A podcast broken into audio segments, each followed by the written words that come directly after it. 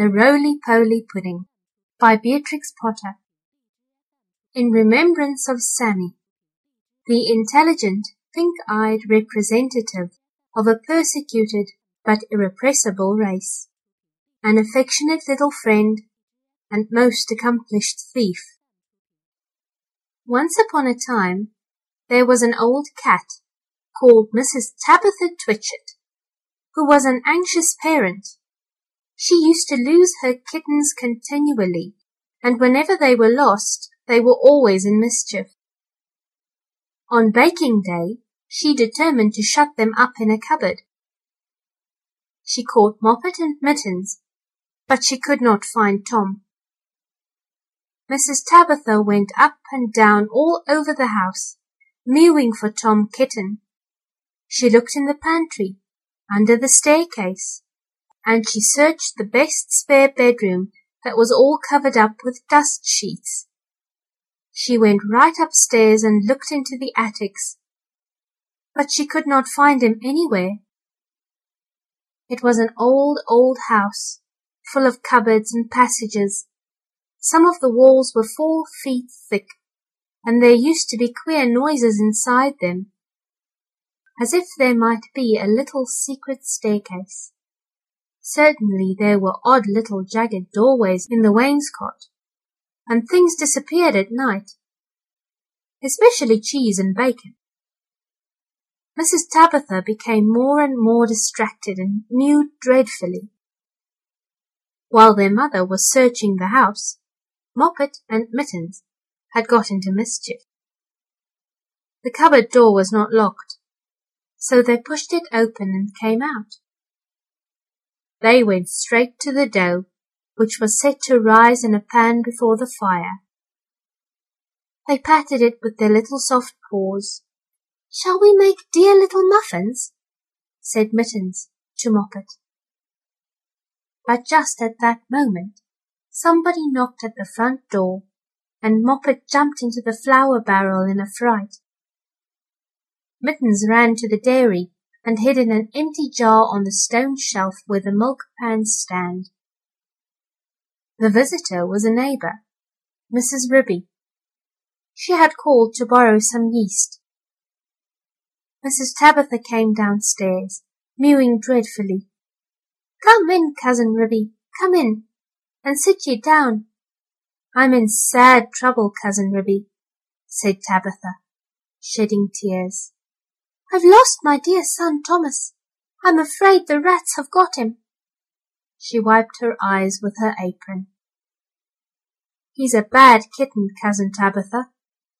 He made a cat's cradle of my best bonnet last time I came to tea. Where have you looked for him? All over the house. The rats are too many for me. What a thing it is to have an unruly family, said Mrs. Tabitha Twitchit. I'm not afraid of rats. I will help you to find him, and whip him too. What is all that soot in the fender? The chimney wants sweeping. Oh dear me, cousin Ribby, now Moppet and Mittens are gone. They have both got out of the cupboard. Ribby and Tabitha set to work to search the house thoroughly again. They poked under the beds with Ribby's umbrella and they rummaged in cupboards. They even fetched a candle and looked inside a clothes chest in one of the attics. They could not find anything, but once they heard a door bang and somebody scuttered downstairs. Yes, it is infested with rats, said Tabitha tearfully. I caught seven young ones out of one hole in the back kitchen and we had them for dinner last Saturday. And once I saw the old father rat, an enormous old rat, cousin Ribby. I was just going to jump upon him when he showed his yellow teeth at me and whisked down the hole. The rats get upon my nerves, cousin Ribby, said Tabitha. Ribby and Tabitha searched and searched. They both heard a curious roly-poly noise under the attic floor. There was nothing to be seen. They returned to the kitchen. Here's one of your kittens at least, said Ribby, dragging Moppet out of the flour barrel. They shook the flour off her and set her down on the kitchen floor. She seemed to be in a terrible fright. Oh, mother, mother, said Moppet. There's been an old woman rat in the kitchen, and she's stolen some of the dough. The two cats ran to look at the dough pan. Sure enough, there were marks of little scratching fingers, and a lump of dough was gone. Which way did she go, Moppet? But Moppet had been too much frightened to peep out of the barrel again. Ribby and Tabitha took her with them to keep her safely in sight, while they went on with their search. They went into the dairy. The first thing they found was Mittens, hiding in an empty jar. They tipped over the jar and she scrambled out. Oh, mother, mother, said Mittens. Oh, mother, mother, there has been an old man rat in the dairy, a dreadful, enormous big rat, mother, and he's stolen a pat of butter and the rolling pin. Ribby and Tabitha looked at one another. A rolling pin and butter? Oh, my poor son Thomas! exclaimed Tabitha, wringing her paws. A rolling pin? said Ribby. Did we not hear a roly-poly noise in the attic when we were looking into that chest? Ribby and Tabitha rushed upstairs again. Sure enough, the roly-poly noise was still going on quite distinctly under the attic floor. This is serious, Cousin Tabitha, said Ribby. We must send for John Joiner at once with a saw. Now this is what had been happening to Tom Kitten and it shows how very unwise it is to go up a chimney in a very old house, where a person does not know his way, and where there are enormous rats. Tom Kitten did not want to be shut up in a cupboard. When he saw that his mother was going to bake, he determined to hide. He looked about for a nice convenient place, and he fixed upon the chimney. The fire had only just been lighted, and it was not hot, but there was a white choky smoke from the green sticks. Tom Kitten got upon the fender and looked up. It was a big old-fashioned fireplace. The chimney itself was wide enough inside for a man to stand up and walk about, so there was plenty of room for a little tomcat. He jumped right up into the fireplace, balancing himself upon the iron bar where the kettle hangs, Tom Kitten took another big jump off the bar and landed on a ledge high up inside the chimney, knocking down some soot into the fender. Tom Kitten coughed and choked with the smoke. He could hear the sticks beginning to crackle and burn in the fireplace down below. He made up his mind to climb right to the top and get out on the slates and try to catch sparrows. I cannot go back, if I slipped I might fall in the fire and singe my beautiful tail and my little blue jacket. The chimney was a very big, old-fashioned one. Was built in the days when people burnt logs of wood upon the hearth. The chimney stack stood up above the roof like a little stone tower, and the daylight shone down from the top under the slanting slates that kept out the rain. Tom Kitten was getting very frightened. He climbed up and up and up. Then he waded sideways through inches of soot. He was like a little sweep himself. It was most confusing in the dark. One flue seemed to lead into another. There was less smoke, but Tom Kitten felt quite lost. He scrambled up and up, but before he reached the chimney top, he came to a place where somebody had loosened a stone in the wall. There were some mutton bones lying about. This seems funny, said Tom Kitten. Who has been gnawing bones up here in the chimney? I wish I had never come. And what a funny smell! It is something like a mouse, only dreadfully strong. It makes me sneeze, said Tom Kitten. He squeezed through the hole in the wall and dragged himself along a most uncomfortably tight passage where there was scarcely any light. He groped his way carefully for several yards. He was at the back of the skirting board in the attic where there is a little mark in the picture. All at once he fell head over heels in the dark down a hole and landed on a heap of very dirty rags.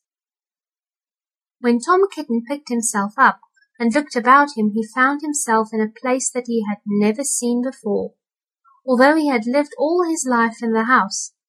It was a very small, stuffy, fusty room, with boards and rafters and cobwebs and lath and plaster. Opposite to him, as far away as he could sit, was an enormous rat. What do you mean by tumbling into my bed all covered with smuts? said the rat, chattering his teeth. Please, sir, the chimney wants sweeping, said poor Tom Kitten. Anna Maria, Anna Maria, squeaked the rat. There was a pattering noise, and an old woman rat poked her head round a rafter. All in a minute she rushed upon Tom Kitten, and before he knew what was happening, his coat was pulled off, and he was rolled up in a bundle, and tied with string in very hard knots. Anna Maria did the tying. The old rat watched her and took snuff. When she had finished, they both sat staring at him with their mouths open.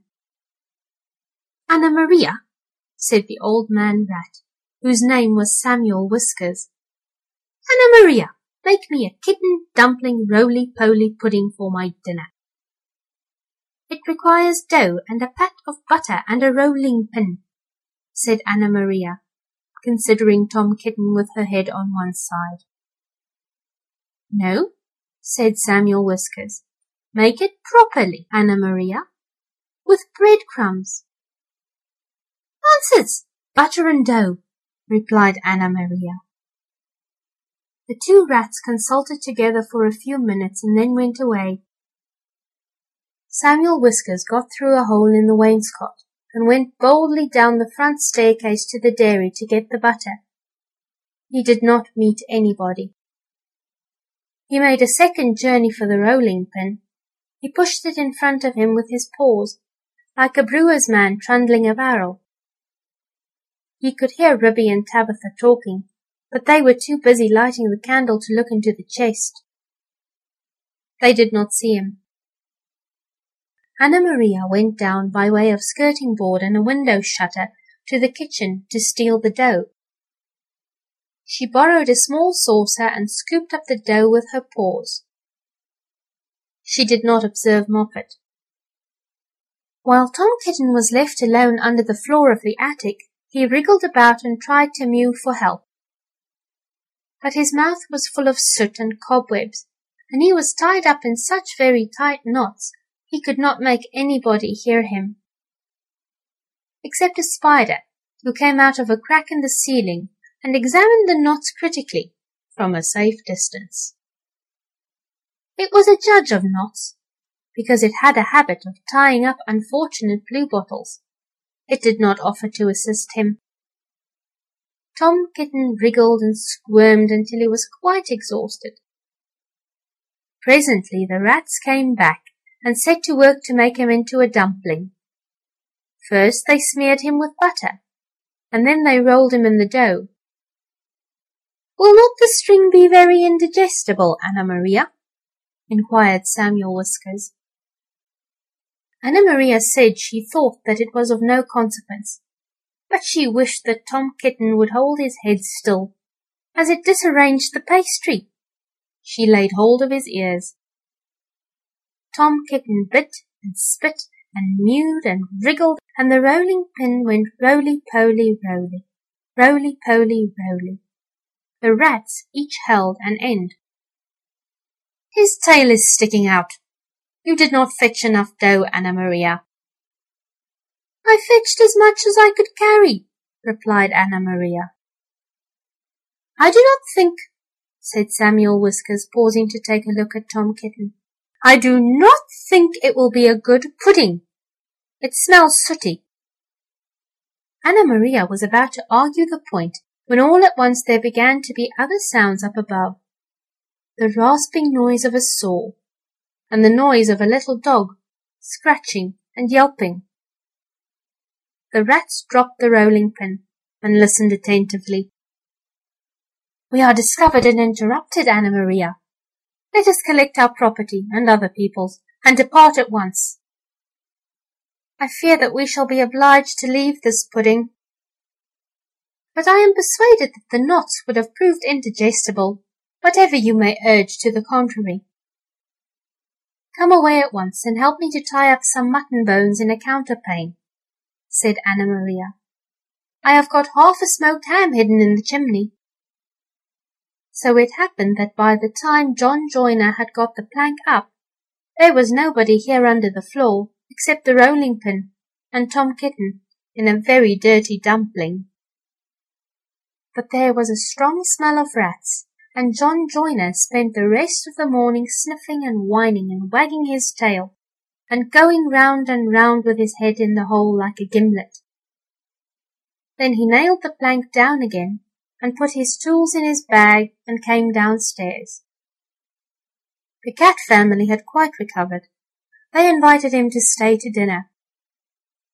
The dumpling had been peeled off Tom Kitten and made separately into a bag pudding, with currants in it to hide the smuts. They had been obliged to put Tom Kitten into a hot bath to get the butter off. John Joiner smelt the pudding, but he regretted that he had not time to stay to dinner because he had just finished making a wheelbarrow for Miss Potter and she had ordered two hen coops. And when I was going to the post late in the afternoon, I looked up the land from the corner and I saw Mr. Samuel Whiskers and his wife on the run, with big bundles on a little wheelbarrow, which looked very much like mine. They were just turning in at the gate to the barn of Farmer Potatoes. Samuel Whiskers was puffing and out of breath. Anna Maria was still arguing in shrill tones. She seemed to know her way, and she seemed to have a quantity of luggage. I am sure I never gave her leave to borrow my wheelbarrow. They went into the barn and hauled their parcels with a bit of string to the top of the haymow. After that, there were no more rats for a long time at Tabitha Twitchit's. As for Farmer Potatoes, he has been driven nearly distracted. There are rats and rats and rats in his barn. They eat up the chicken food and steal the oats and bran and make holes in the meal bags. And they are all descended from Mr. and Mrs. Samuel Whiskers, children and grandchildren and great great grandchildren. There is no end to them. Moppet and Mittens have grown up into very good rat catchers. They go out rat catching in the village, and they find plenty of employment. They charge so much a dozen and earn their living very comfortably. They hang up the rats' tails in a row on the barn door to show how many they have caught, dozens and dozens of them. But Tom Kitten has always been afraid of a rat he never durst face anything that is bigger than a mouse. End of The Roly Poly Pudding